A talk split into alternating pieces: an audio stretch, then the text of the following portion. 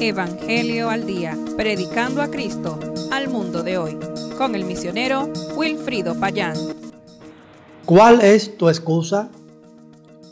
Desde la antigüedad, las excusas son el arma perfecta para eludir responsabilidades que no queremos asumir, dejar de cumplir algún compromiso previo o para escapar al llamado de Dios para creerle y seguir sus instrucciones. Moisés también recurrió a las excusas cuando Dios lo llamó para mandarlo a Egipto a sacar a su pueblo y guiarlo a la tierra prometida. En otro episodio anterior ya vimos las primeras dos excusas de Moisés. Veamos pues dos más. La tercera excusa de Moisés fue la siguiente ellos no creerán en mí. Entonces respondió y dijo, ellos no me creerán, ni oirán mi voz, pues dirán, no se te ha aparecido Jehová. Éxodo capítulo 4, versículo 1. En el Nuevo Testamento, Pablo dijo que los judíos de su tiempo pedían señales milagrosas para creer en Cristo y por lo tanto muchos de ellos rechazaron al Mesías de Dios. Eso de pedir señales es una mala y antigua costumbre humana.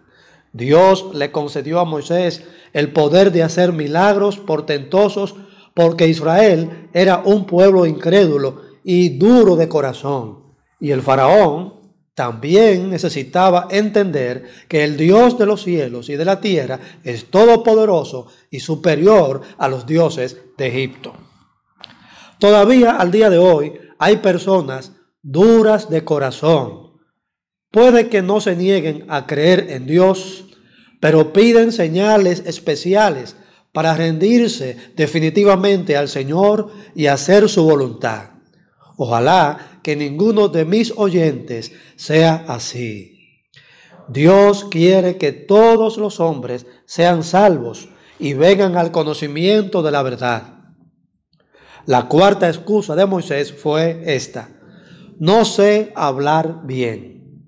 Entonces Moisés dijo a Jehová, ay Señor, nunca he sido hombre de fácil palabra, porque soy tardo en el habla y torpe de lengua.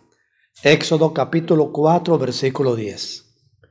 Tal vez Moisés se refería a una falta de fluidez en el idioma egipcio, ya que hacía 40 años que había salido de allá. O quizás quiso decir que no era muy bueno con las palabras para convencer a sus oyentes.